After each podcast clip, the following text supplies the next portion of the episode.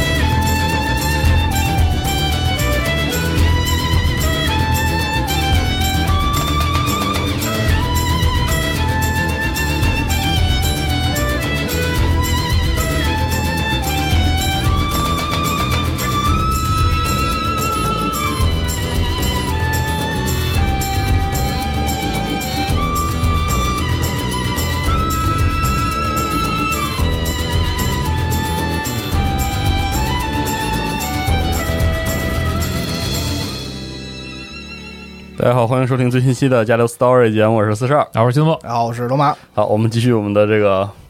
超时空之钥对我们的时对时空传说的这《个时空传说》系列的这个故事第二期啊。哎，对哎，之前不是说过说分上下两期嘛，是，所以首先也得大家得给大家这个预告一下，就是原定的两期节目呢，没想到，啊对，要变成这个上中下三期节目 了好家伙，啊。那原因呢，就一会儿可能这一期会提到一点嗯，啊，但是呢，我觉得讲完了整个这个 Chrono Cross 整个的故事之后呢，就算我不解释，大家一定也能够理解为什么说一定要多出这一期，哦因为，确实讲不完啊。 那那个，如果你们还没有听这个上一期这个 Chrono Trigger 的这个节目呢，嗯请先先听这个《时空传说》的上期节目，因好嗯为这个是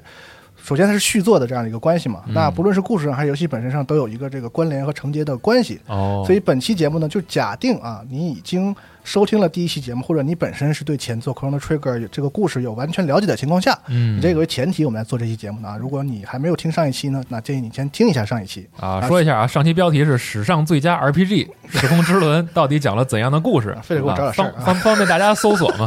对，哎，那正常来说呢，就是和上期节目一样啊，我们应该先讲一讲关于这个游戏的这个开发方面的一些这个故事，哎然后然后我们再讲这个正题。是是，那不过这一次呢，我打算稍微改一下，就是我们先把这个故事讲完，然后呢，呃，我们再来说这个讲完故事之后，我们再来说这个关于开发方面的一些事儿。一是因为呢，想要一个故事上好的体验，因为故事很长嘛，如哎果我先说半天开发的事儿，然后再说说这个游戏怎么怎么样，然后再介绍一下这个上期的前情提要，整个半期就过去了。都凉了，对，然后到了我们正片的故事的时候呢，我刚开个头，这期就结束了，这个体验就很不哦啊好哦哦啊哦。再一个呢，就是在说正片之前呢，我说那么多的这个开发这些闲片儿，可能就是很多人还对这个游戏和故事都没有产生兴趣，或者说更多的稍微年轻一点的朋友，可能对这个游戏都完全不了解，嗯，嗯恐怕也听不进去，是嗯吧？所以我这次呢，就先讲故事，然后那些先上正活啊，那些什么翻场的那些什么东西呢，咱们放在后面。啊幕后放在后边儿，后面啊，所以呢，咱们就先开始我这个故事，然后行我说一点这个前言啊，因为这个故事有些特特别。好，首先，在这款游戏中的这个故事的呈现方式呢，不是一个特别线性的这个叙述的这样的一个感觉，哦，而是和这个世界观啊、角色塑造啊，乃至这个作者自己的想要探讨的一点这个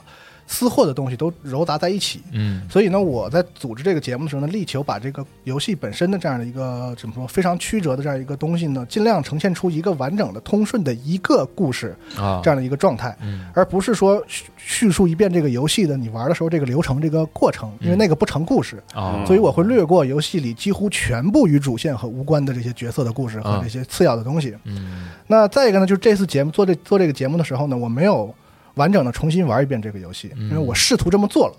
但是我发现非常的浪费时间，而且是白浪费，嗯因为这个最后还是要查资料，啊，原因就是我们留到后面再说啊。所以这个因此呢，这个本期节目是基于资料和我个人的一些记忆，嗯，而且这个人的记忆呢，怎么说呢，就是比你想象中要不牢靠、脆弱一些啊， 所以我尽量就也不太涉及游戏中那些特别细的和主线本身没有关系的那些细节，嗯，这样也避免避免更多的这个不必要的这个错误。是是是，第三个呢，就是为了便于描述，我会去除中游戏中比较游戏语言的部分，嗯，转而用叙述上比较自然的这个方式把这些事儿都连起来。嗯啊，因为事实上呢，就当时的 RPG 的习惯的制作方式呢，是先有一个大概的主线的东西，嗯然后把这些 event，就是游戏中发生这些事事呢，件嗯分别交给不同的人去做，啊，然后最后我们再来统合。嗯所以在这样的开发这个模式下呢，其实有很多东西交代的方式呢，不不太故事，不太叙述，就是用一种游戏语言的东西来给你一点点传达。像我们现在所说的什么碎片化或者什么的，但当时当然没有这个词儿，所以我把这些东西也进行了一个转译吧，修改，变成了一个更故事的感觉的。第四点呢，就是大致上我们会按照游戏的进程来，但是呢，同样也是为了讲故事的方便，有一些细微的这个这个东西交代的先后顺序，比如说在这儿，可能在游戏里已经告诉你了，但是如果我这么讲，听的人会很奇怪。虽然游戏是这么做的，所以我会把这个东西放后，在我说的时候会把它放后说，会有些东西在这儿呢，游戏里还没告诉你。但是我我也是觉得，如果讲故事的话，这里应该先把这个说了，你听起来会更顺，所以会有这样一些顺序上的调整。嗯那第五和第一期一样，讲这个 Chrono Trigger 一样，这个游戏有十多种结局。啊，我们本期节目呢，就是我们以游戏中我们公认的、默认的那个就是最好、最完整、最好的那个结局为为准，好啊以它为基础来讲。第六就是很多人都知道一个事儿，就是这个 Chrono Cross 的故事有一个原型，嗯就是在一九九六年的这个 SFC 上，通过卫星调试解调器这样一个外设，叫呃 StatView 嗯这样的一个设备，然后配信过一个文字冒险游戏，叫 Radical Dreams，嗯姆斯梅奈伊 Hoseki，啊，就是偷不走的宝石。啊，那这是一个互动小说类的游戏，一共有七个剧本，每一个这个故剧本的开头都是一样的，讲说这个主人公塞尔吉，然后少女基德和魔法师吉尔，他们三个人组成了一个这个盗贼团，叫 Radical Dreams，去嗯这个一个边境贵族叫做山猫大军的宅邸盗取一个宝物，叫做冻结之眼，嗯就是那个。冻起来的火焰的那哦个，也是冻结之炎，嗯都是以这个为开端的。但是根据剧本的不同呢，这个角色的设定是不一样的，所以再根据玩家在这里面做出的选择不同，会发展出七个不同的故事，哦嗯完全不同的故事。而其中的第一个可以玩的这个剧本叫做《Kid》，就是由加藤正人写的。那当时这个故事呢，也是明确的说了，是紧接着 Chrono Trigger 的，哦作为一个 Chrono Trigger 的后续的故事来写的。嗯，他本人也直接说过，这个 Chrono Cross 的故事是以这个小故事为原型的。就追那猫去 了吗？对，但呃跟那个没关系啊。啊， 我知道，知道。 但是呢，知仅仅是原型啊，并不是说它是一个什么前传、道嗯外传，不是这样的关系啊。它和 CC 后来的设定的故事也完全不一样。嗯那这个原型诞生的原因呢，就是我估计啊，可能就是在一九九五年那个时间点呢，这个 Chrono Trigger 的续作这个事儿还没有确定，啊，所以他们当时为了回馈粉丝呢，就做了这么一个小东西，算是一个小的给大家高兴高兴的这么一个一个东西。嗯而且游戏里其他六个剧本都不是加藤写的，哦，而且风格也天南地北，有这种恋爱的故事主题的，有这种科幻主题的故事，甚至还有这种什么暗影国度啊的死亡女神啊，那这种啊这种魔兽啊，那个玄幻故事啊， 所以就是它只是个原型，和后来的后续这个整个故事啊、世界观设定都没有直接的关系，所以我就不会细说它。那我为什么非要提这个事儿呢？因为我看到这个国内外的一些讨论 CC 剧情的这个社区里，啊老有人爱拿这个出来说事儿。动不动就啊，当年这个《Radical Dreamers》里面是如何如何的，拿这个设定来说事儿，所以我我觉得在这里强调一下它的这个特点还是有必要的，就是它不是一个外传或者前传，它跟这个整个的是没关系的，只不过它是一个原型。那唯值得一提的是呢，就是这个《Radical Dreams》偷不走的宝石这个名字被光天康典拿到了《Chrono Cross》里做了这个 ending 曲的名字，哦哦嗯啊可能算是对这个原型故事的一个小的致敬和情怀吧。啊，就在这儿。那第六点说关于这个时间的故事呢，就是你要深究的话呢，它一定的啊多多少都会有些 bug 的，嗯，啊，就是有一些细节的解释呢，其实游戏里确实也没交代清楚。大家呢，我觉得这个有些细节方面呢，就没必要太矫情。用不着搞那么清楚。对，那在一些资料里呢，加藤被问有些事儿，他被问到了，他就告诉你，我当时设定时候内涵里我是怎么想的。啊，那如果有兴趣的朋友呢，我们可以在评论区交流一下，就是如果你觉得哪儿哪儿没清楚，如果我看到过加藤他确实说过，我会把这个事儿告诉你。那如果他没说过的话呢，我可以说说我的看法。总之，我们可以在评论区交流一下，确实有些东西没有交代清楚。啊嗯嗯。第七也是最后，就是这个 Chrono Cross 的故事的一些理解，就是是一个到今天为止还在讨论的话题。哦，所以讲这个故事呢，是一个非常危险的事情啊，比上一期还要危险。哦，对，那虽然我肯定不会自己去杜撰一些游戏里没有的内容，也也尽量不会去在故事本身上去做那些太多的解读和延伸，但是确实是因为是我讲的，所以肯定有一些这个解释肯定是你的版本，嗯解释是按照我的理解来的，所以这个请大家理解，也欢迎这个查缺补漏啊，欢迎纠错。嗯但是呢，就是还是那句话，请大家保持这个起码的这个尊重和礼貌嘛，嗯对吧？在评论区尊重所有人啊，并且呢，强调一点，在本期节目下面，因为它我拆成了两期嘛，啊所以在这一期下面，请大家一定不要剧透啊，重复两遍，哦不要剧透，不要剧透哦。而且对不起，就是我会交代我同事啊，如果有这个类似于剧剧透了剧透类的这个评论，这个绝不姑息啊，苛杀苛杀无论，就是肯定，请大家不要剧透因。为还有一部分你是下期才讲，下期才会是吧讲嘛，哦对吧？而明白且明白基本上前前面这一期就是铺伏笔，哦，然后到下一期的时候是往往往翻回来翻包袱，嗯所以这个东西这个剧透了的话，可能对下一期的这个听感会很有影响。嗯所以没玩过的朋友，这个这个可能是就当个一个全新的故事，当一个故事来听就可以。以了啊，嗯，然后最后介绍一下这个节目的参考资料，首先是官方攻略书《Chrono Cross》，呃，《Ultimania》嗯啊，官方设定集《Chrono Cross Missing Pieces》啊，嗯以及这个维基百科或者是 Fandom 这样的网络资料啊啊，最后这是整合在一起成为这个故事。嗯，那好，那也是前面说了很多了，我们就正式开始正文啊。好像我刚才说的，我们直接讲故事。好，那我们先来回顾一下上一期这个《Chrono Trigger》这个大致的故事是吧？因为它有嗯关系嘛，嗯而且其中有一些特别关键的部分呢，和他们这后来这个这故事是也是有有联系的。嗯，说这个有一个和我们地球很类似的星球上是嗯吧？有一片大陆，这个大陆上呢有一个王国叫加尔迪亚王国。哎那这个地方的人的这个纪年方式呢，是以这个王国的建立为元年，嗯对吧？记录方式和我们这个世界很类似，就是王国历啊，也写作 A.D. 多少多少年，嗯，就是王国建立前呢，就是类似于我们的公元前，叫做 B.C. 多少多少年，对对对，是以王国历元年向前这样推进的，两边正推反推。嗯那等于说，这个纪年是以王国的元年为基准嘛？以这个世界设定的角度来说呢，这不是特别合理，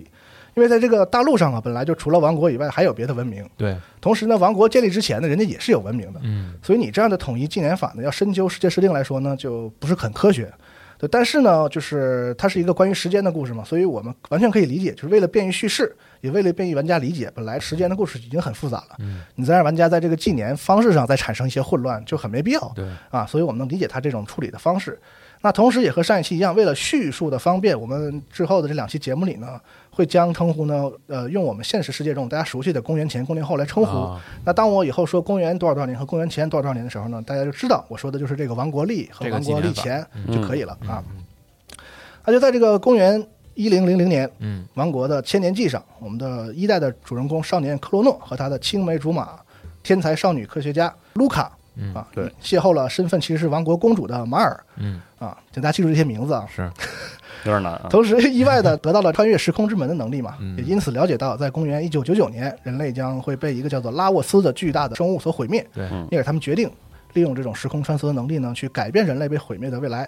那在这个过程中呢，他们了解到，在几千万年前的远古时期呢，其实还有一个文明叫做恐龙人这样的一个种族和人类曾经争夺过星球上的生存权。同时，随着一个天外而来的陨石的落下带来的冰河时期呢，恐龙人就灭绝了。而这个陨石呢，其实不是陨石，我们后来知道就是毁灭了世界的这个拉沃斯嘛对，它是一个星球寄生生物。那在公元前一万两千年的冰河时期期间呢，大陆上曾经还有一个远比主角们的年代的时候更要先进的人类的文明，就是古代魔法王国基尔。对，他们的魔法力量的来源呢，恰恰就是来自于潜藏在地下的这个拉沃斯。那人类对魔法力量的贪婪呢，也导致了必然的这个毁灭的结局。对，啊，知道了真相的魔法王国的三贤者，啊，知识点：命之贤者波什，食之贤者哈什，礼之贤者加什，以及王国的小王子杰基杰基，也就是中世纪的魔王嘛，对吧？对啊都试图去阻止这件事情，但是都失败了啊，被传送到了不同的时代。那即使是穿越而来的我们主角们，也没能在这个时代阻止这个悲剧的发生。是的，啊，当时亲情和大义之间两难的公主莎拉，在最后的时刻呢，救出了穿越者们，而自己却这个失踪了，在这个拉沃斯带来的扭曲空间当中失踪了。最后呢，通过跨越千万年的各各个时间人们的共同努力吧，啊，成功拯救了未来，对吧？其实这个故事概括起来挺简单的，对，但大家可能注意到了，作为前情提要来说，我刚才这段介绍呢，未免过于细致啊， 特别还提到了很多人名啊，所以很显然这些应该是和我们后来有关系的。嗯，那在一九九九年 PS 上的这个复刻版呢，因为当时《Chrono Cross》就是续作的制作已经确定，并在制作当中了。哦其，实这个复刻版和《Chrono Cross》的发售只相隔两周哦这么近啊啊，，只相隔两周嗯啊好的。当时那个加藤正人曾经说过，说他做的时候啊，没有人跟他说过复刻这回事儿。啊然后等到那个东西都快出来了。然后找他开会，说我们准备加一点动画在里头，因为你是编剧嘛。啊我们完跟他说，那他们说还有复刻这回事 儿，对，所以呢，他就在趁着这个机会呢，在复刻的新加入的这个过场动画里加入了一些伏笔，哦其中最重要的就是新增的这个通关动画后，上一上一期我们也提过，动画过场里，嗯在这个故事的最后，卢卡在树林里捡到了一个带着蓝色项坠儿的这样一个婴儿，嗯然后抱回去抚养了，嗯这个是他故意留给续作的一个伏笔。哦哎，那我们接下来讲故事。嗯 Chrono Cross 游戏有一个宣传语叫 “Korosareta Milaega Fukushionikuru”，就是被杀死的未来们前来复仇。嗯啊，那我们看看这个话到底是什么意思。嗯故事的开始的时间呢是 Chrono Trigger 的二十年后，一零二零年。嗯地点呢不是在 Chrono Trigger 发射一个大陆上，在这个世界的设定里，这个大陆呢被称为中央大陆啊、哦，这里有一个背景可以跟大家先交代一下，就是在这个时间线上，那就是在公元一零零五年，就是呃 Chrono Cross 的十五年前，Chrono Trigger 的五年后，啊千年纪的五年后，加尔迪亚王国毁灭了。啊，这么快，对，也就是大家记住这个事儿就行说没就没啊，对这个这个国家毁灭了。那我们这个 Chrono Cross 的故事呢，发生在不在这个大陆嗯上，在这个南部的一个群岛区域，叫做埃尔尼多群岛。嗯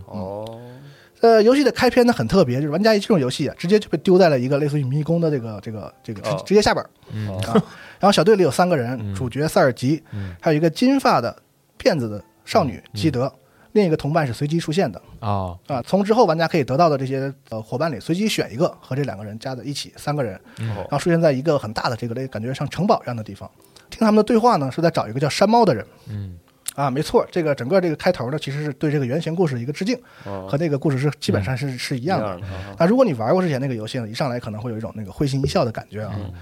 那这几个人呢，打开推开一个大门之后，紧接着看到的下一幕是什么呢？那个叫基德的女孩就倒在地上，主角塞尔吉手里拿着滴血的匕首站在旁边，嘴角扬起一个邪恶的微笑。哦，这时候有听到有人在喊塞尔吉，说塞尔吉，塞尔吉，你别睡了。原来是个梦啊，做了一个梦。但是这个塞尔吉也不知道自己也不知道什么意思，他也完全不知道这个梦是什么意思。那和前作这个 Chrono Trigger 一样，叫他起来的呢就是他妈，嗯说的话也差不多，就是说，哎，你不是和那个雷娜，就是他的一个呃从小一起长大的一个好朋友，嗯嗯又是青梅竹马，你俩不是约好了去约会吗？啊是吧？啊，没错，今天呢就是他和这个雷娜约好了去海滩啊，两人在海滩很幸福啊，正在感叹这个哎呀这个这嗯个美哦嗯我们说海岛平静的生活的时候，塞尔奇突然感到一阵眩晕哦，嗯然后一些他无法理解的画面在面面前闪过，比如说看到了一只黑豹的眼睛嗯啊，还有一些很奇妙他没见过的场景。等等画面一闪而过，接着他自己呢就被奇怪的光所包围，然后海浪袭来嗯之后失去知觉。等醒来之后呢，哎，雷娜不见了，就回村子找找呗。哦啊结果他发现一个很奇怪的事儿，就是这些天天在一起生活的这些村民邻居啊，都不认识他了，哦，哦，所有人都不认识他了。然后终于找到雷娜了，嗯大家也能想到，就是这个雷娜肯定也不认识他，嗯不仅不认识，还很生气，因为主角说说，嗨，我就是塞尔吉。嗯而且雷雷娜说，你这人怎么这么缺德呀？啊，拿死人开玩笑。啊这塞尔吉是我小时候的一个邻居，也是我的好朋友，他啊已经在十年前在海上淹死了。啊说请不要拿死人开玩笑。啊嗯但是你吧，不知道哪儿啊，确实看着跟他有有点点像，哎，然后说那死了，雷娜说对啊，他还有个坟墓呢，就他就按照这个雷娜指告诉他的地方呢，看到了自己的这个墓，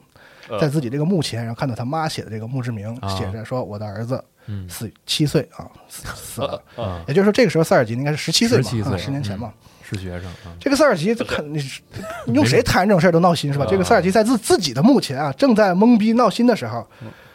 一群人出现了。这群人呢，自称是阿卡西亚龙骑士团的人，嗯口口声声说说你呀、就是那个十年前死去男孩的亡灵，我们奉命来抓捕你。哦，这时候塞尔吉就是懵逼成耳 啊，就你干嘛就抓我呀？是吧？这个时候呢，那个梳着大辫子、穿着红色短打扮啊、嗯短裤、短上衣的金发少女就出现了，就是这个基德，嗯就他梦里碰见的梦里那那个哎，这个基德的性格啊，像是一个男孩子一样、嗯啊。他说话的时候呢，这个人称待语用我“我嘞”，就是男性的人称待语啊。啊呃口头禅是我一脚给你踢到月亮上去啊，就性格很豪豪放的这样一个一个姑娘。他就从这个龙骑士团的手中救下了这个塞尔吉。嗯，这是塞尔吉的这个懵逼乘三嘛，是吧？这怎么就出来一个这个，是吧？可以说这个游戏的开篇还是挺吸引人的，很多谜团一下就就抛开了。基德说啊，说我刚来这个岛上是为了执行一个重要的任务，什么任务呢？我要去群岛的最大都市特尔米纳。嗯那刚才抓你这些龙骑士团的人啊，其实也是特尔米纳的人。嗯咱们相见就是缘分嘛。呃你不是也知道咋回事儿嘛，是吧啊？哦不如咱们一起去特尔米纳，是吧？那一起去就去呗。嗯，特尔米纳的统治者啊叫做蛇骨大佐，嗯就是这个 Snake 的那个蛇啊啊，骨头的骨，啊哦，大佐。嗯这意思就是说，这个城市是有一种军政府管理的这个感觉。嗯而且这个蛇骨大佐其实实力相当强，他是实质上整个群岛的叫什么全境守护者哦，啊， 都归他管。军阀，小军，阀，小军阀，啊哎，这个阿卡西亚龙骑士团呢，就是蛇骨大佐的部下。嗯但是到底是不是大佐下的令呢，来抓他呢？这个事儿呢也还不清楚，是吧？嗯这两个人为了查明真相呢，就潜入这个蛇谷大佐的这个宅邸啊，蛇谷之馆。原来啊，基德的任务呢，或者说他的目的，就是要盗取在蛇谷宅邸的一个宝物，叫做冻结之炎，哦，冻住的火焰啊。嗯这个也和原来那个就是原型故事是一样的嘛。是啊嗯那后面基本上就不一样了啊对。但是他们就在这个宅子里没找到，然后这个宅子里呢碰到了一个奇怪的老头儿，自称叫时之预言者，时间的时，时之预言者。老头儿说啊，塞尔吉，你也长大了，好像认识他，啊别的也不多说，就说那老头儿说说多了我这你也听不懂啊， 你们就该干嘛干嘛去吧。接着这个时之预言者还给塞尔吉解释说，你在这个世界啊，这个十年前的你已经死了。就你活着那个世界是跟现在这个你死的世界是个平行世界的关系，嗯那也就是说，你遇难的那个时间点呢，因为某种原因啊，世界分裂成了你死了和你没死的两个两个平行世界。啊，那你出现在这儿呢，说明一个什么事儿呢？说明这两个永远不会相交的世界啊，相交了，嗯那就一定在这个世界的某处呢出现一个传送门，也就是所谓的虫洞，嗯因为两个世啊界相交了嘛，就可以穿梭于两个世界之间。哦，那在这个蛇骨之馆里头呢，还遇到一个奇怪的人，就是一副小丑打扮的一个少女，叫子库优密，就是看过《火影》的都知道月读啊，她叫月读，自称啊是山猫大人的手下，并且表现出对塞尔吉莫名的好感，嗯而且劝他说：“你就别再往前了啊，你好好好好过日子就回去。啊啊”这个塞尔吉当然是不会听的了，是吧？我这到底怎么回事儿？我又死了，我又没死的是吧？来都来了，大过年的，我得知道怎么回事儿啊。是还是要往前。那继续往前的话呢，就是就是下副本嗯嘛，突破重重的困难，终于见到了蛇骨大佐。哎，就果不其然啊，这个事情另有隐情。人家蛇骨大佐啊，对抓他这个事儿一无所知，哦我没下令抓过你啊，是吧？嗯正在说的时候呢，从大佐的办公室的后门，这个真正的幕后实施者出现了，就是那个山猫。嗯啊，阅读口中所所说的那个山猫大人是吧？出来，然后拿着短轴枪，哗哗一顿耍，嗯别别别别 别，是不是大背头？别拿手一指啊，对，并不是啊啊。他为什么叫山猫呢？因为这个人不止名字叫山猫，就长了一个猫头，哦就是一个猫头人，所以叫山猫。这个山猫一看啊，就和这个大佐关系非同一般，嗯他俩是关系好。嗯另一方面呢，他显然很早就认识这个塞尔吉和基德的感觉，这俩人都都认识，对，而且基德那意思看来也认识他，啊而且不仅认识，说这两个人看起来就是有血海深仇的那个有关意系思啊哦，这个山猫啊首先对塞尔吉说说，很快啊人类的世界就将终结了，嗯到时候啊世界将成为你的敌人，又来这套，而且你记住，我说的并不是某种推测，而就是历史。嗯这个塞尔吉心里肯定想着你在说你妈是吧？ 这个基德这个时候也没有兴趣再跟他继续这个废话下去了。啊呃，塞尔对塞尔吉来说呢，他也找到了就下令抓自己的元凶嗯嘛，元凶是吧？嗯所以就打起来。但是山猫就非常厉害，根本打不过啊。基德啊很是这个就是不择手段，就是挟持了大佐的女 儿，啊这对，用这个机会两人试图逃跑，但是山猫啊用飞镖一镖打中了基德，哦嗯把他从天台上打到了海里。哦这个山猫对基德可以说是没有留情面，但是对塞尔吉啊，却明显没有要杀他的意思，并且直接称呼塞尔吉为 Chrono Trigger。哦他说：“我等你好久了，你跟我来吧。”塞尔吉说：“去你妈的，我自己滚吧对吧？你优战我挨战吧。”他也跳下海里了。这俩人落到海里之后呢，肯定都没死嘛，就被渔民给救了，救回了另外一个村庄里。那虽然没有死在这个海里，但是基德被打的那一镖啊，镖上有毒。哦哦基德啊，将一个东西叫做星星颜色的袋子，一个关键道具交给了塞尔吉之后呢，就晕过去了。嗯，经当地的医生诊断，说这个基德啊很奇怪，中了一种海德拉之毒。嗯，需要解毒呢，就需要海德拉的体液，嗯这个以毒攻毒嘛，像血清似的。哦但是当地人为什么说奇怪呢？他们告诉塞尔吉说，海德拉这是一种早就灭绝了的生物，说哪儿来的这个毒？嗯，这个这时候塞尔吉就想到两个事儿，一呢是他自己本来生活那个世界，海德拉并没有灭绝，哦，他的世界没有灭绝。嗯那回到原来的世界呢，我就可以拿到这能救个他解读的办法。嗯呃，第二个呢是刚才那实施预言者不说了嘛，说两个世界应该存在一个虫洞嘛，嗯，是吧？那很自然的，塞尔吉就想到说，当时自己跑到这个世界来，在哪儿呢？就在他故乡的阿尔尼村附近的那个叫奥巴萨海滩，海边嘛他从那儿来的嘛，啊嗯那我再去那个海滩去看看嘛，也许虫洞就在那儿呢。那来到被当地的巫女啊称作初始之地的地方，这个海滩被嗯叫做初始之地。来到这儿，当时基德交给他的星星颜色的袋子啊，就突然放光，哦，然后塞尔吉就发现自己又被那熟悉的光芒所包围。嗯果然啊，他就回回到到了这个原来的他自己的世界。嗯哦，那这里需要交代一下，就是在游戏中呢是这样称呼的，在塞尔吉本来生活那个世界呢叫做 Home 世界嗯 （Home、Home World），、那在他十年前已经死掉这个世界呢叫做 Another World。哦，另一个世啊界，这两个世界，然后说的时候，大家就能分能分开了嘛。嗯，那显然呢，这是以主角塞尔吉的视角来命名的，就是他是本来的世界是 Home 对嘛，对对对吧？那我为什么强调这个事儿呢？就是大家往后听啊，就明嗯白了。其实这个两个世界不是这个关系啊。好，那之后呢，就拿到了这个海德拉的体液嘛，然后再回到纳德世界，救活了基德。那之后呢，呃，塞尔吉和基德两个人就可以自由在两个世界穿梭了嘛，玩家也可以在这两个世界接触到各式各样的人，然后受点同伴啊。等等，触发一些这个支线任务啊，这些事情啊。那同时呢，也可以发现，呃，两个世界除了塞尔吉死和没死之外呢，还有很多其他的细微的差别。嗯因为蝴蝶效应嘛，一个事情改变了，很多事情都会改变的啊。这个时候呢，就是这个游戏的一个很重要的特点就体现出来，就是很散。哦，就是我们这里会略过极大部分的这些这些，它可以遇到这些世界的这些描述世界这些部分，其实和主线没有太多关系的这些事儿。那我们用这个空档呢，介绍一下，其实埃尔尼多群岛的有一些后面有用的这样背景的设定，我们在这儿说一下。嗯，那就是在大约公元九零零年，也就是一百二十年前。随着文明和科技的发展呢，中央大陆的人类开始往这个埃尔尼多群岛移居。嗯在这第一批的移民当中呢，蛇谷一族就崭露头角。嗯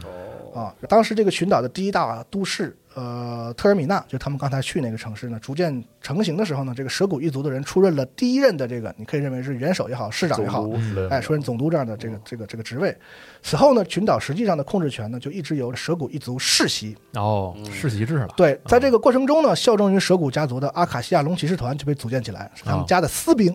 好，嗯而且有一个很重要的事实呢，就是群岛是有原住民的，嗯啊，而这个蛇谷家族的所谓特尔米纳政权呢，实际上可以理解为一个殖民政权，嗯是啊，这样的关系。那又经过了大概百年的时间，到了公元一零零三年，嗯，也就是塞尔吉出生的那一年，嗯，这个蛇谷家的领袖，也就是刚才我们说的这个蛇谷大佐，嗯他在他大约四十岁的时候，带着麾下的骑士团和他的三位亲信将领，呃，拉迪乌斯、加莱和扎巴，嗯就回到了大陆去赴任，嗯哦哦而且据说是立下了赫赫的战功。嗯，从此之后呢，这个阿卡西亚龙骑士团四天王的名号声名远播，哦，干得很不错。他带着三个小弟对，啊，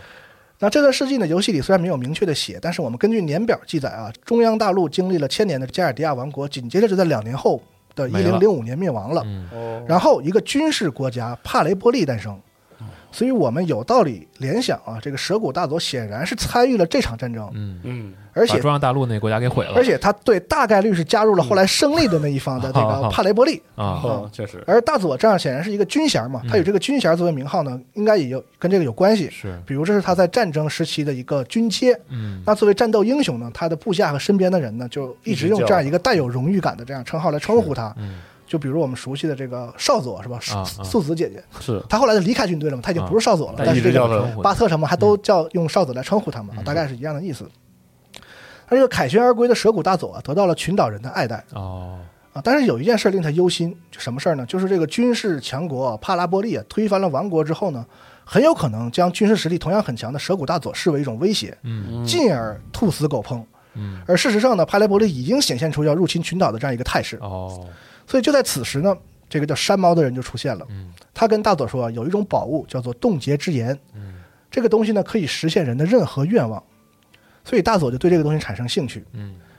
也就是说，大佐其实他要这个东西呢，并不是为了自己的私欲，嗯而想要去用这借借用这个力量来对抗试图入侵的那个军事大国哦帕雷伯利。所以从原则上来说呢，这个蛇谷大佐其实不是说一个坏人或者反派，就保卫家乡嘛，啊对，可以说是一个就是既有军事才能，又也算是一心为岛民谋福谋福祉啊，想要保这一方乐土的这样一个这个对有能力有仁德的这样的一个管理人才，君主吧，对啊。嗯但只不过在此时呢，他和主角有不同的目的啊，站在了对立面上。那这个时候呢，在这个背景之下，我们回到刚才的故事里，被塞尔吉救了之后啊，基德和他似乎也更亲近和互相就信任了许多嘛。嗯渐渐的开始提到一些自己的这个过往。嗯他就说啊，为什么恨山猫呢？因为他嘴里说啊，说他有一个重要的人被山猫夺走了，所以他要寻找这个冻结之炎向山猫复仇，哦，就这么个话嗯。那再细的呢，就没细说。那塞尔吉也也也不敢问啊，也没敢问，是吧？也没敢问嗯因为听起来就不是啥好事儿，伤心事儿，也是不敢深问。那同时，他们了解到啊，在山猫的指引之下呢，蛇谷大佐啊，为了得到这个冻结之炎，去到一个地方叫古龙城寨的这个地方，建立了新的据点儿。哦，而这个古龙城寨呢，就坐落在一座火山之中。嗯，那个火山呢被一种特殊的火焰所包围，要穿过过去需要水龙的力量。那实际上呢，这里又引出一个设定，就是在这个群岛自古以来啊，有象征着自然之力的六个龙神，嗯哦分别掌管着一种元素之力。那这六个元素呢，实际上就是玩家在游戏里可以使用的魔法的六种属性，哦，呃，青、赤、黄、绿、白、黑。嗯，那还有一种说先民叫做龙之民的原住种族，曾经在这里生活，但现在已哦经灭绝哦了。不过在群岛的各处有他们的遗迹，那这个古龙城寨就是这个遗迹的之一。嗯，而这个水龙呢，就是这个六龙神之一。哦而这个群岛的名字阿尔尼特呢，实际上是龙眠之地的意思，哦，这这么来的名字。嗯那反正就是知道这个背景之后呢，就是又是下副本呗，得到了这个水龙的力量之后呢，就进入了这个古龙城寨。结果一进来啊，塞尔提也惊讶的发现，原来这个就是他之前梦到的那个副本，哦，哦，就是玩家就刚刚一进游戏的时候，直接给你扔到那了个城扔堡到扔到是那个吧迷啊宫里，遗迹哎，对，这个传说中逮下户是吧？啊，逮下户，啊，对， 对这个塞尔提自己的心里头非常的不安啊，打鼓了吗？这不是开始？但他又说不出口，嗯，是因为这这你跟谁怎么说呀？我说我梦过这个地对儿我梦，听我我我梦我杀过对你，听着很傻啊， 对，跟梦境里如出一辙啊，他们就推开了那扇大门，啊，来到了城寨的最深处。这是一个有六座龙神雕像的巨大的房间，正中间有一个宝物啊，正在烁烁放光。嗯嗯，山猫和蛇谷大佐都在这儿。大佐说：“说虽然啊，寡人不想滥杀无辜，但是为了群岛的和平安宁，是吧？我也不能让你们坏了我的事儿，嗯，只好出手，就打起来了。结果打了没没几个回合呢，山猫突然背刺了大佐，哦，哦因为这个时候大佐对他来说呢，不再有利用价值了。对，他的找到目了嗯目的已经达到了，而且大佐反而是个障碍。哦，接着呢，这个塞尔吉等人呢又和山猫打了起来。哦，这已经练过级了嘛，是吧？经过了刚才一 些是嗯其他的副本之后呢，这一次呢能够和山猫对抗了，但是呢，这个山猫一点都不慌，显示出一副胸有成竹的样子，然后说了又说了一大堆玄玄乎乎的屁话、嗯怪话。之后呢，只见房屋中间那个宝物啊放出了更亮的光芒，歘，一道白光，嗯，一阵炫光之后啊，塞尔吉惊讶地发现自己和山猫互换了身体，啊这互换了身体，对，他的意识进入了山猫的身体，嗯而山猫进入了他的身体。嗯那在这个事情发生的当下的一瞬间啊，就是除了他俩之外，别人肯定都不知道是怎么回事儿的，对，只有他们俩和玩家知道。嗯因为这个时候，玩家如果你试图移动角色的话，会发现你控制的是山猫啊，哦啊啊。然后这个时候以外貌已经是塞尔吉的山猫呢，假装说啊，大丈夫，我没事儿，嗯我没事儿啊。然后并催促基德赶紧杀掉那个外貌是山猫的啊塞尔吉，啊，这么说的，说现在正是机会，快杀了他，给卢卡报仇。嗯，这个言、言多必失嘛，是吧？一句话就说坏了，因为这个基德从来就没有跟塞尔吉提过这个卢卡的事情。对，大家还记得这个卢卡是谁吗？嗯，就是那开个场那个前作主主角克洛诺的那个那个是小发小，就对是那个天才少女啊嗯，那个工程师，对，可能是卢卡哦。对，那这一下就基德觉得不对了。但正当他这个用怀疑的目光看向这个外貌是塞尔吉的山猫的时候，啊就在这一愣神儿的功来了夫啊一，刀，对这个假塞尔吉抽出匕首，一一刀就刺向了这个基德。嗯，然后一旁在山猫的身体里的塞尔吉就用第三人称的视角目睹了自己梦中的那个情景，哦，所以他才知道为什么他会梦到那个，因为他当时已经在别人的身体里了。哦啊，看到一旁自己这嗯个自己外貌的这个山猫拿着带血的刀，然后嘴角扬起一个残忍的微笑微啊笑，嗯就是那一幕一模一样。那为了避免混乱呢，精神是山猫的塞尔吉呢，我们被称之为黑暗塞尔吉，游戏里哦也是这么叫的嗯啊，Dark c e l g 那进入山猫身体的塞尔吉呢，我们就还叫塞尔吉啊，就是啊黑暗塞尔吉和和塞尔吉嗯已经是山猫的塞尔吉。哎，好，原来山猫这一切的布局呢，目的就是为了得到塞尔吉的身体。哦他在房间中的那个球形的宝物呢，也根本就不是冻结之是眼，假的，不是冻结之眼，哦它确实是个宝物，是这个龙先民龙之民的一种宝物，叫做龙之泪。嗯，这个时候呢，黑暗塞尔吉放声大笑啊，说这样一来，冻结之眼可以觉醒了，哈哈哈哈！反正也不知道啥意思。啊，紧接着，龙之泪啊就啪的一声碎了，嗯就看来是使用过一次之后它就会毁坏，嗯并且黑暗塞尔吉啊，也就是山猫嘛，嗯对塞尔吉说说，如果你想要做一个了断，知道事情的答案，来神之庭院找我，嗯然后用一个法术把塞尔吉啊丢到了一个异空间里。哦，之后，这个塞尔吉在迷迷糊糊之间啊，感觉自己回到了那个奥帕萨海滩。嗯基德站在他面前，但是似乎这个基德啊比平时个儿高很多。嗯基德要弯下腰来向自己伸手，嗯然后露出一个微笑。紧接着一阵白光，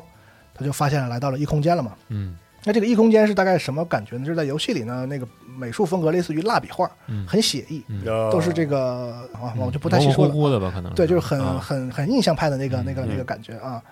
那这个时候呢，之前就是自称是山猫副手的那个小丑女孩儿嗯就出现了阅读，嗯她就说说你现在不是塞尔吉了，你是山猫大人，嗯然后就引导着她离开了这个异空间，回到了现实世界。嗯，阅读这个时候显然他是知道身体调换这个事儿的，所以才这么跟他说嘛。但是他似乎之前就对塞尔吉有一些好感嘛，所以他现在就是说借着塞尔吉是山猫的这个外貌来当借口， 就跟他混一混，啊有这样一种这样一种感觉啊。哦那离开了异世界的塞尔吉呢，就发现自己回到了他自己本来的世界 home 世界，哦在这七岁个了海滩的那个虫洞也没了。啊不是七岁，就是他还正常就回到了 home 世界，他是山猫嘛，现在，哦，也就是说他暂时就再也回不去这个纳德世界了。是他说想要拿回自己的身体呢，只有一个线索，就是黑暗塞尔吉说过的那个神之庭院。嗯对，对这个线索呢，就这个词儿，塞尔吉印象中他是听过的，嗯他听他妈说过，哦所以没有办法啊，因为是唯一的线索，他就只能以这个山猫的外表再回去找他妈。嗯要不说这果然是亲妈呢，是吧？前因后果啊，如此这般一说，再加上他的言谈举止啊、说话的气质啊什么的，嗯再加上母性的这个第六感嘛，是吧？他妈就一下还真真相信了，就说认确出来实了确实眼眼前这个猫头人儿啊，就是我儿子。嗯，猫猫头，儿啊，是吧？嗯你怎么就这样 了哈？虽然说挺萌的， 然后他就给塞尔吉讲了一段往事，嗯哦这是我们第一次听到这段往事啊哦，后面还有很多次会提到这段事儿。嗯就十四年前的一个暴风雨之夜，年幼的塞尔吉呢被一只黑豹和咬伤了，哦那生命垂危。塞尔吉的父亲叫瓦基奇，嗯为了救他，想要找传说中的贤者去救他儿子的命，他和他的好友米克尔，这个米克尔呢，也就是雷娜的爸爸，就是他的哦发小那个女孩的雷娜的爸爸，因为他马上就要死了嘛，啊所以没办法，必须在这个一看就不适合出海的这一天，非要出海。他这个雷雨交加的夜晚就出海了，那果然就出事儿了呗。嗯然后呢，这三个人呢就被大风大浪啊带到了整个风暴的这个中心。那之后发生了什么，没有人知道。嗯反正呢，最后呢，只有瓦基奇一个人带着儿子回来了。嗯哦米克尔再也没回来。而且这个瓦基奇回来之后啊，变得十分古怪，跟以前判若两人。同时，没过多久之后，他也失踪了。哦那这也就是塞尔吉从小就没见过父亲的一个原因，他爸很早就失踪了。嗯哦那为什么说这段往事呢？因为瓦基奇和米克尔漂流到的那个风暴中心那一片海域呢，现在呢被认为是禁忌的地方，叫做死海。嗯而这个地方呢，在十几年前呢，叫做神之庭院，嗯，哦，就是那儿，就是这儿。嗯那知道这些之后呢，塞尔吉就那我去吧，嗯向现在叫死海的这个地方进发。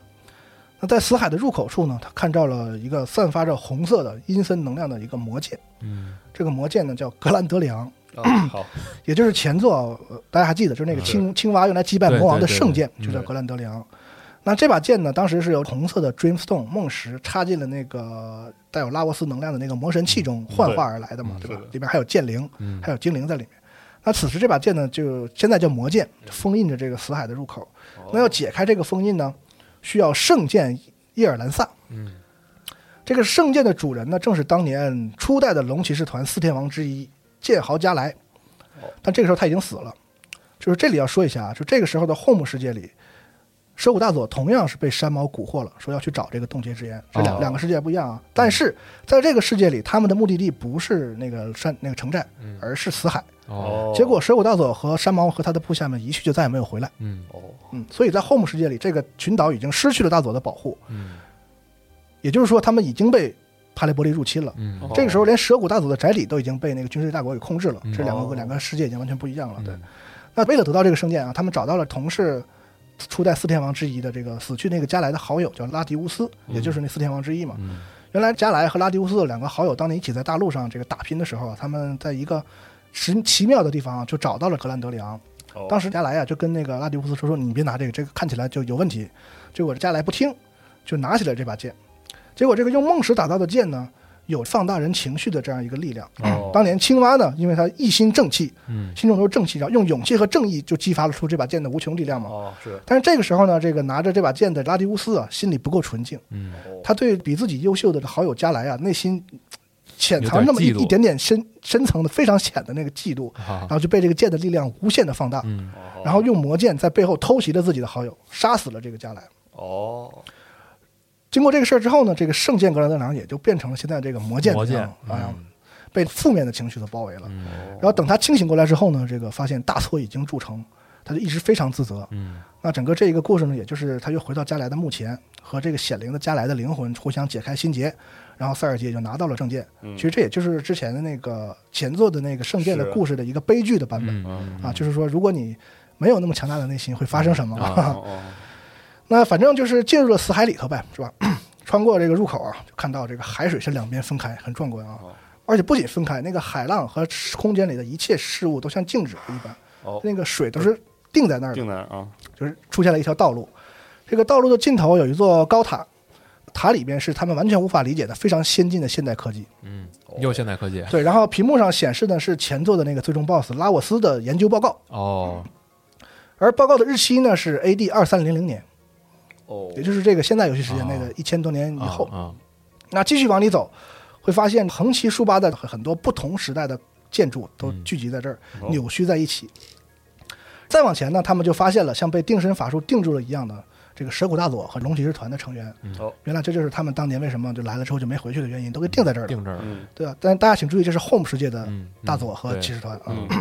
那终于在最深处，他们来到了一个奇妙的地方，就是明明是在一个塔里，对吧？嗯，但是呢，这个空间却像是一望无际的废墟构成的荒原。嗯哦，那如果你玩过前作的话呢，你一眼就能看出来，这个废墟中间那分明就是所有故事的起点，就是加尔迪亚千王国千年祭时候那个利奈广场。哦，只不过那个利奈之钟这时候已经坏了，就是那么碎了掉在地上。而它这个钟的旁边呢，有两个半透明的小孩儿。那同样的是，如果你玩过前作，也可以一眼就认出来，这两个小孩就是前作的主角克罗诺和马尔，哦，哇只不过他们都是小孩子的样子。哦，这俩俩小孩一上来就是责怪、责问，甚至说责骂塞尔吉，说、嗯我们好不容易拯救了世界啊，结果哦都是因为你，就未来又变成这样了。你看看，哦你怎么能做出这么过分的事儿？嗯你简直不是人。啊这对，然后紧接着又出现一个人，是谁呢？就是十四年前没有回来的那个雷娜的父亲米克尔。嗯哦，他面对着现在是山猫样子的塞尔吉啊，这毫不意外啊，就知道他是塞尔吉。嗯，然后就说好好久不见啊，塞尔吉。嗯，哎，这刚刚刚才那些小孩儿什么的，只不过都是一些失落者的幻影啊，哎呀你不用介意。嗯这里呢是时空对撞的中心。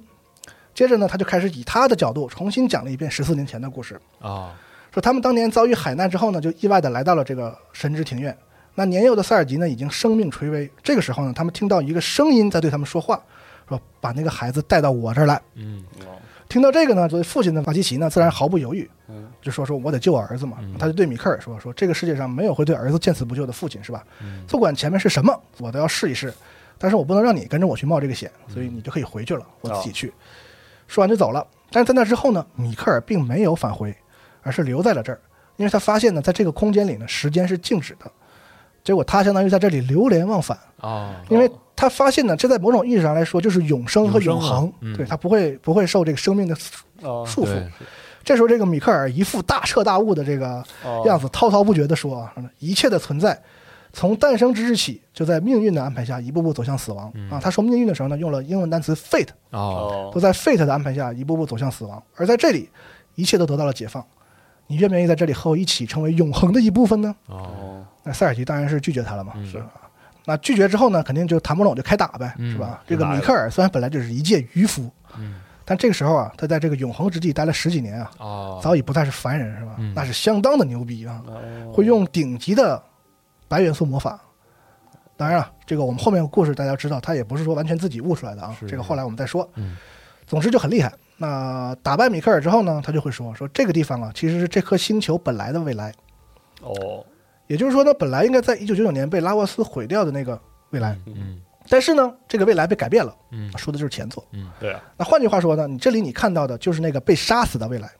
哦，而这个本来被杀死的未来，正因为你的存在，塞尔吉就又有死灰复燃的可能了，哦所以这就叫被杀死的未来的复仇复。仇，嗯，啊而整个死海的空间呢，就是由这样无数被否定和被杀死的未来所凝聚而成的，嗯，这么一个一个空间。嗯，然后正说着呢，这个死海就发生了剧烈的震动。嗯，米克尔说：“快跑！”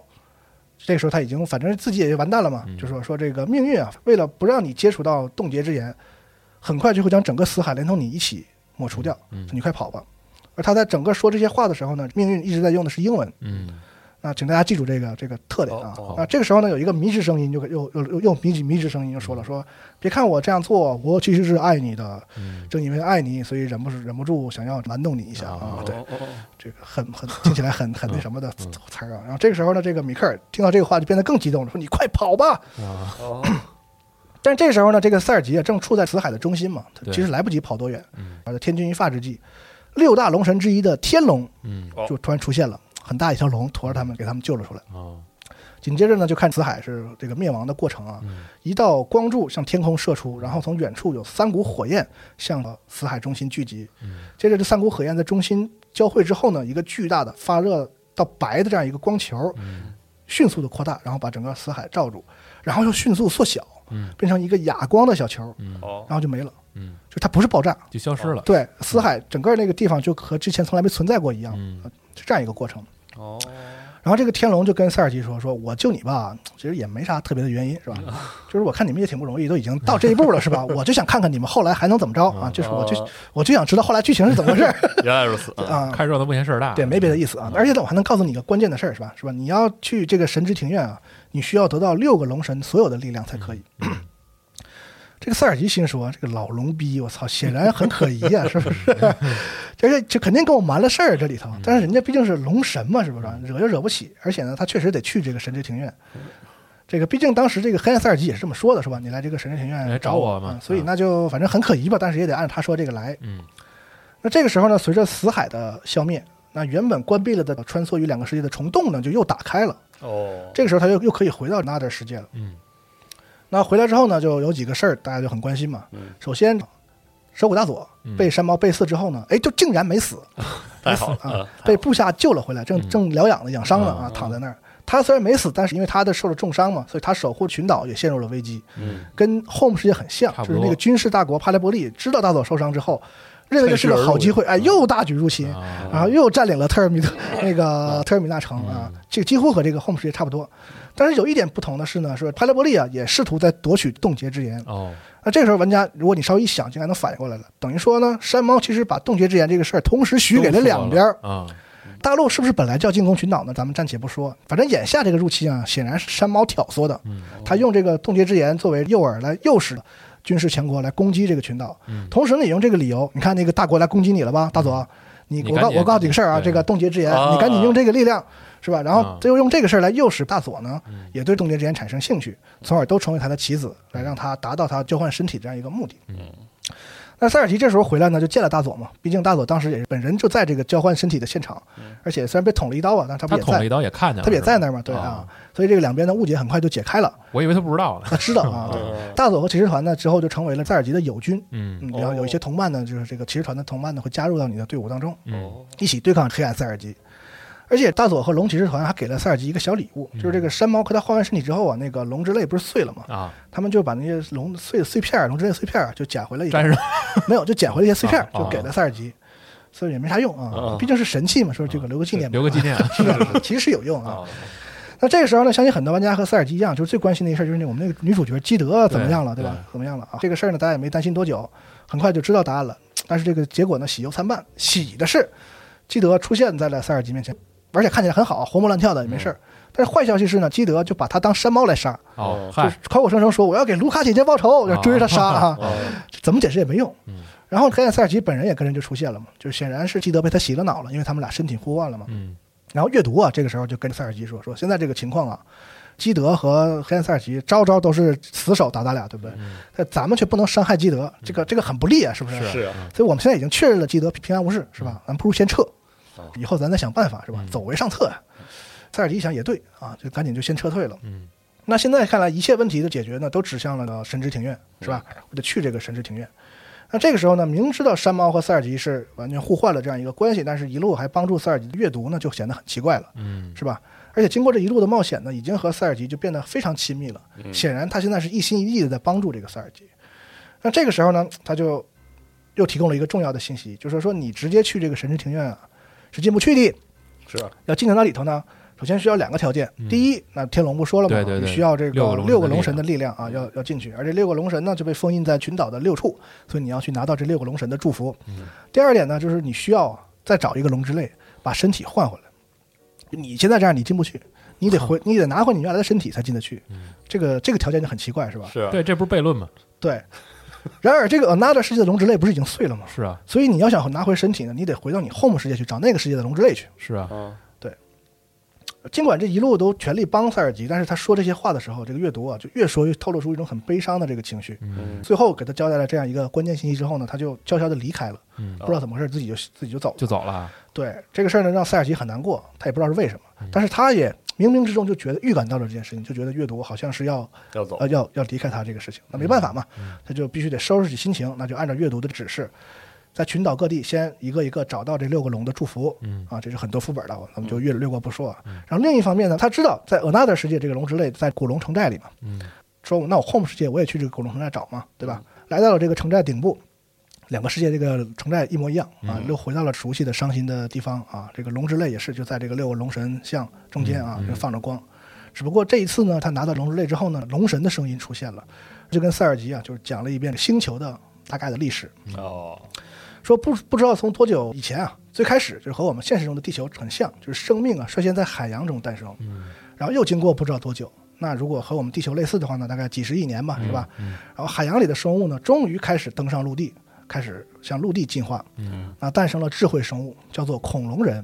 哦，又讲了，那啊没，错，就是前作中那个嗯六万五对对千对年对前嗯和人类争夺那个生存权那个恐龙人，然后也建立了相当程度的文明。是，那此时人类的祖先啊，大脑的构造和现在还非常的不一样，就是还处在原始状态。嗯那大家或许还记得前作中啊，恐龙人的那个首领一直称人类叫猴子，啊，因为他很瞧不起人类，觉得人类是低等的这个对对这对个对智慧生物嗯，或者说不是智慧生物。嗯然而呢，这一切的转变呢，就是拉沃斯的到来嗯。它不仅带来了气候的变化，让恐龙人灭绝，同时这个拉沃斯的力量呢，或者说是宇宙生物的某种辐射，嗯就导致了人类大脑的变异，啊，产生了高度的智能，嗯从而才有了人类的文明。嗯也就是说呢，说曾经在就是未来的1999年里毁灭人类文明的拉沃斯呢，其实也是人类文明诞生的原因。嗯就是拉沃拉，你要不接受拉沃斯的辐射呢，人类就其实那个大脑不会没那变么异，聪明就诞生不了智能嗯哦，啊。而恐龙人呢，才是这个星球正常进化历程中应该出现的智慧生物哦，啊，人类是意外。嗯那之后呢，随着 Home 世界这个龙之类的破碎啊，塞尔吉就恢复了自己本来的样貌。注意啊，这是没有换，哦他它直恢复了他直接变回了原来的样子啊啊，一个裸男出现在了这个啊是我还以这为个众目睽睽之下。 对，那其实可以推测，山猫就诓别人的那个所谓可以实现愿望那个宝物啊，就他实现愿望这事儿其实是真的，嗯但只不过那个东西不是冻结之言，而是这个龙之泪，它可以有一个类类似于实现愿望的这样一个嗯，哦功能吧，不管是换身体也好，还是凭空出现自己的原来的身体也反好，正有有魔力，对，哦而我个人觉得这这个这个什么圆形的这个龙的什么东西可以实现愿望这个事儿，有点梗那个龙前珠前作那个人设的那个有一个小小的彩蛋的感啊，觉确啊。实是，而这个时候呢，就是塞尔吉同时拥有了两个世界的龙之类的碎片，对吧？对那边是蛇骨大佐给了他一堆儿，嗯这边他这自是己自己收集的变回来之后有一堆儿，嗯对吧？然后这两个龙之类碎片合在一起呢，就会变成一个新的宝物，叫做 Chrono Cross。哦，那干什么用的呢？现在还不知道。啊，但是这个时候就叫 Chrono，我们之后再说啊。对，我需要先把这个词儿给大家交代出来。啊那终于呢，塞尔吉也得到了龙神的祝福，变回了自己的这个肉体，然后他就进入了神之庭院。嗯结果进来一看呢，神之庭院的海域的中心的岛上啊，有一个巨大的科技要塞，嗯叫做 Chronopolis，就是翻译过来叫时空之都。嗯嗯其中呢，有着各种先进的高端的科技和设备。嗯之后呢，就你就可以看各种资料嘛，从而就是解开了很多之前的这个谜团。嗯首先说这个时空之都啊，是一个用用来研究时间或者说时空的这么一个巨大的科研设施。嗯，那它的建造者呢是二四零零年的一个天才科学家，叫加 什。这这名字熟悉吧？啊，没错啊，就是前作里那个拉沃斯三的贤者危机，对三贤者之中的那个理之贤者。嗯嗯，哎，他当时不是造出了这个时间飞船嘛？是还把什么未来托付给主角，是然后说胡话那老头儿吧？对，然后又把啊自己大脑安装在那个生物身上，啊机啊器对里他啊对。嗯这个神之庭园整个岛都是来自二四零零年的嗯啊，请注意啊，这个二四零零年呢是被克隆诺他们拯救了之后的未来，哦也就是说，加什也没有因为研究拉沃斯而被侵蚀，嗯也没疯，也没死，因也没为那个未来困在被那改变里了边嘛，对啊啊。然后本来啊，在这个阿尔尼多群岛这片海域，就本来啊，这是一片什么都没有的大海，嗯这没有。哦，但是加什在这里观测到了很强的重力场，嗯那他就和当时未来的其他的科学家一起，在这儿在二四零零年的这个位置建了一个人工岛屿，嗯在上面又建了时空之都，这是一个哦科研、科研机构、科研设施，来研究这个时间啊和这些空间的奥秘。嗯那加时以当时的一个人工智能叫 Mother Brain，也就是我们在前作中不是有一个小故事是那个去到已被毁灭的未来，然后击败一个什么母体电脑，啊对，拯救哎就那个以那个 Mother Brain 嗯为基础创造出了时空之都的一个主控程序叫 Fate。哦哦，之后呢，他又从地下就挖掘出了一个蕴含着巨大能量的奇妙矿物，因其外形仿佛是凝固住的火焰，嗯故而得名冻结之焰。嗯哦是一种矿物。然后他利用这个冻结之焰啊，时空之都的技术得到了突飞猛进的发展。那是一种具蕴含着巨大能量的一种石宝头宝物吧啊，对，石头。然后就在这时呢，这个加什本人却失踪了。嗯，这逼老失踪是吧？ 这神人老失踪。嗯加什失踪啊，这个时空之都还有其他很多其他的未来的科学家嘛，嗯他们就继续研究啊。那开始还比较顺利，但是在就在这个二四零零年的时候，一次叫做反时间转移的实验发生了重大的事故，整个时空之都连同这个人工岛屿都被传送到了一万年前。嗯哦一万年前一万年前。啊然后嘉实设计的这个主控电脑 Fate，他当时给他做的时候呢，就有一个重要的前提和原则，或者说他的这个使命和任务，就是要保护人类文明，嗯而且他保护的是二四零零年存在的那个人类文明。嗯，嗯但是此时呢，Fate 认为。如此大规模的时间穿梭，很有可能会对星球的时间的进程产生无法估量的重大影响，嗯而这个影响很有可能导致原本在二四零零年存在的人类文明消失。嗯所以这时候 Fate 就启动了一个他根据现状制定的一个历史保护进程。嗯哦，首先，他在时空之都周围又造了很多岛，形成群岛，嗯对中间这个岛形成一个物理保护物理上的隔离带。嗯然后呢，他清除了所有研究员人类的记忆，将他们放养到这些岛上，哦哦，成为原住民。哦，也就是说，之前我们说那个原住民其实是未来人那就是七七呃的后啊代就是公元前七六零零年的时候，二四零零往往回倒了一万年吧啊，对对对对对。啊啊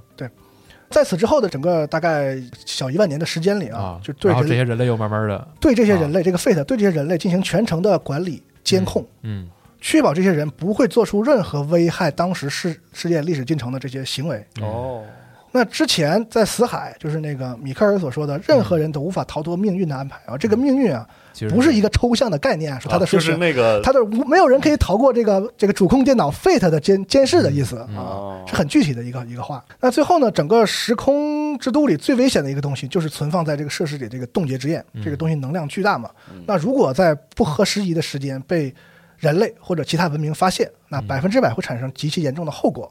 所以 Fate 把它当做了重中之重，就是在一直在严密的看护保护之下。嗯那就这样，过了几千上万年，嗯他一直监视人类这个群岛，啊一直这么坚持过来了。嗯时间到了，我们刚才提到的这个一百二十年前九、呃 AD 九零零年，公元九百年，嗯他就发现大陆的人类开始文明发展到可以往群岛移居了。嗯，一切正如 Fate 计划一样，就在他的监控之下，岛上人类的文明程度和中央大陆来的人的文明程度是相匹配的，哦，没有违违背这个历史的进程，啊可以开放了一切都很计划通。哦啊，但是对啊，但是啊啊，但是就在 Fate 觉得啊这一切都在我的掌控之下的时候啊，Fate 用来设置的保护呢是人当时人类的科技是肯定无法突破的嘛。嗯但是在十四年前哦，那个夜晚，因为巨大的暴风雨。导致 Fate 和整个系统宕机了十分钟，哦，啊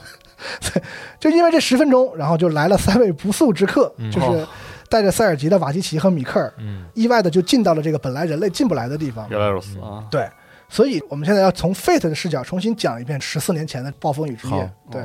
当时这个三岁的塞尔吉生命垂危嘛，而他的父亲瓦基奇在一个奇妙的声音的引导下，就在这个十分钟的空档里，就把塞尔吉带到了冻结之眼的所在的这个房间里，哦哦，然后让塞尔吉和冻结之眼产生了接触，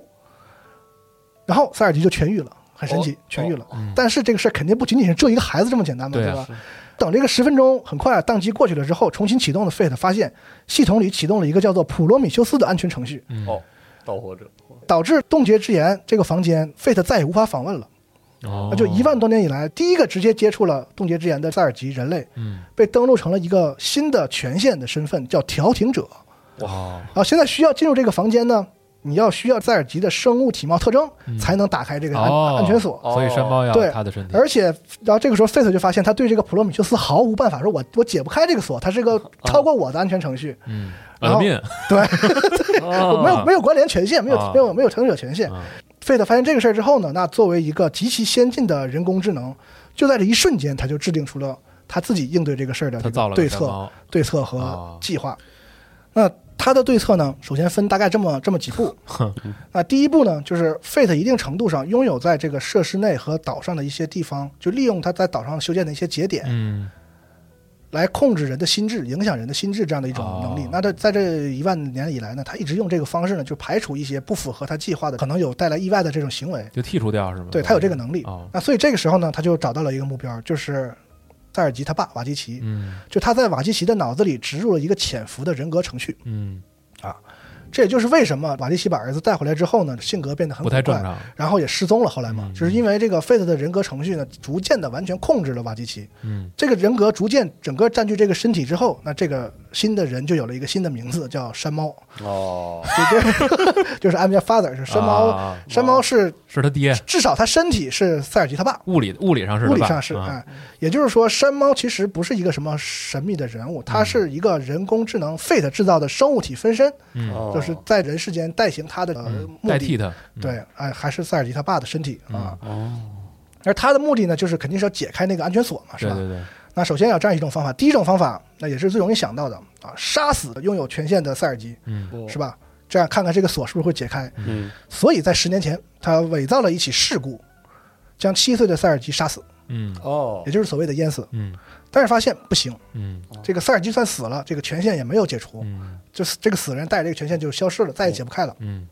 锁死了，而且对，但是因为 Fate 这次干涉呢，这个就导致了分裂出了塞尔吉死去和塞尔吉没死两个世界。因为塞尔吉本身成为一个关键的一个，它对存在还不存在成为了一个关键点，所以导致了平行世界的产生。啊嗯而更糟糕的是，就是塞尔吉没死的那个世界，我也就是我们所说的这个 Home 世界里，不知道什么原因，这个神之庭院，也就是这个时空之都和 Fate 物理所在的那个地方，嗯就变成了所谓死去未来的聚集之地——死海。嗯就是这个世界的 Fate 和那个世界的 Fate 失联了，那个世界 Fate 没了。嗯， Home 世界的 Fate 不存在了，哦，然后 Home 世界的人类就从此失去了 Fate 的管制，嗯导致两个世界发生了越来越大的差异。嗯，哦，那就是从他七岁那年，对，即便如此，Fate 也并没有完全放弃这个 Home 世界。就十四年前一起来的不三个人里还有一个人嘛，嗯是啊那叫米克尔嘛。啊，啊，如今我们无法知道说他是他自己被这个永恒所迷恋，还是说是他是被 Fate 洗脑了。嗯总之，在这个死海里，就米克尔在这十几年当中充当了 Fate 的一个观察者的这个身份。嗯，我们可以在 Another 世界的这个监控电脑里看到，他一直在通过米克尔监视那个 Home 世界的一些动向。哦，能看到，对他成了这样一个一个身份。嗯那击败米克尔之后呢，为了防止塞尔吉接触到 Home 世界的冰冻之炎，嗯他就用一个时空的这个方式，想要连同塞尔吉一起把整个这个区域抹掉，但是被神龙给救了嘛。嗯哦，那杀死塞尔吉无法解决的话呢，那 Fate 就开始第二个尝试，嗯就是他想找到这个普罗米修斯的开发者，嗯看看是不是能够通过这个化疗啊沟通的方式，让这个开发者你肯你做的程序嘛，啊啊你对啊给我解解了吧你给我解开嘛，对吧？当然，这个在 Fate 来看，就是这个沟通肯定是他选择用最效率的方式嘛，嗯就是比较暴力和这种类似于胁迫的啊方式。弄过来，对，而这个普罗米修斯的开发者呢，是我们很熟悉的另一位天才科学家啊，对，就是卢卡。啊哦，好吧，这个前作我们的主角团队之一就是卢卡，当时他不还这个修好了一个机器人嘛，R 六十六 Y，啊就是萝卜。啊这个萝卜当时的正式名称呢叫做普罗梅迪斯，哦， 也就是说，其实卢卡呢有一点想要纪念他这个伙伴的这个感觉，然后，呃，用萝卜的一个名字命名了他这个、他开发的这个这样一个程序。嗯那我们还记得在复刻版里，呃《Chrono Trigger》最后不是刚才提到有一个动画嘛，就是卢卡在树林里捡了一个带项链的小孩儿，然后抱回家。那就以以这个孩子为契机呢，就是这个很善良的卢卡呢，在自己家里成立了一个叫卢卡之家的孤儿院，嗯，抚养了很多的孤儿。那当时当年他在树林里捡到的那个孩子呢，是个女孩儿，基德呀，卢卡给他起名叫基德、哦啊，Kid。哦嗯，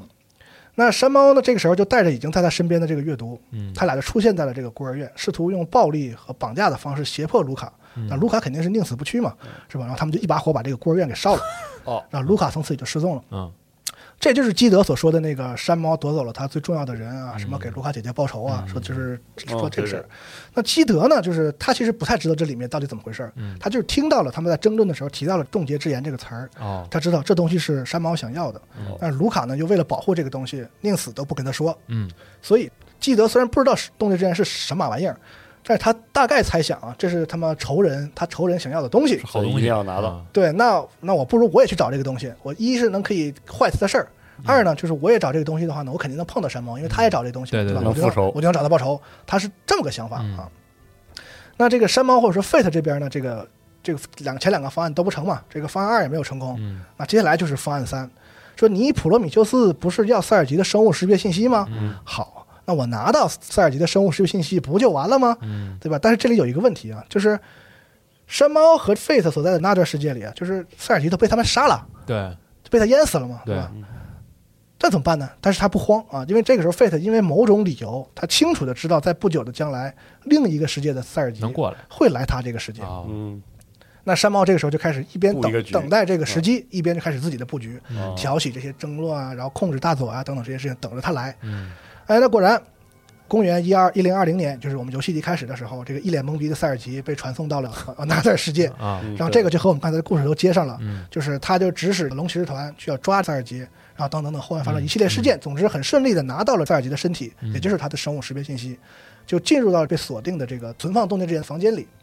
而阅读此前跟塞尔吉说的，说你要进到这里面也必须拿回自己的身体，其实说的也是这个事儿，嗯就是那个地方只有你这个身体才能进得去哼啊，是这个意思。嗯那了解到整个前因后果之后呢，玩家和塞尔吉也来到了这个冰冻之眼的门口嘛，普罗米修斯就开始扫描塞尔吉的这个生物信息，嗯然后这时候就有一个人工语音响起，说的调停者权限确认嗯啊，锁定解除，欢迎回来，Chrono Trigger，哦，哦哦哦，就是这样。终于呢，在这个冻结之眼面前啊，塞尔吉和黑暗塞尔吉就面对面了。嗯，那好，是不是我们这一期节目好，差不多了？差不这多是 听着是差不多了，我估计大家也也都累了，对啊，那是圈儿套圈儿了哈。而且今天这一期咱们超额完成任务啊，嗯哦下一期可以稍微稍微松一点。讲完故事，咱们再再讲一讲这个游戏本身的一些好啊事情，好吧？好那我们把扣子先留在这儿，OK 好嗯啊，啊，下期再见，对拜拜。拜拜拜。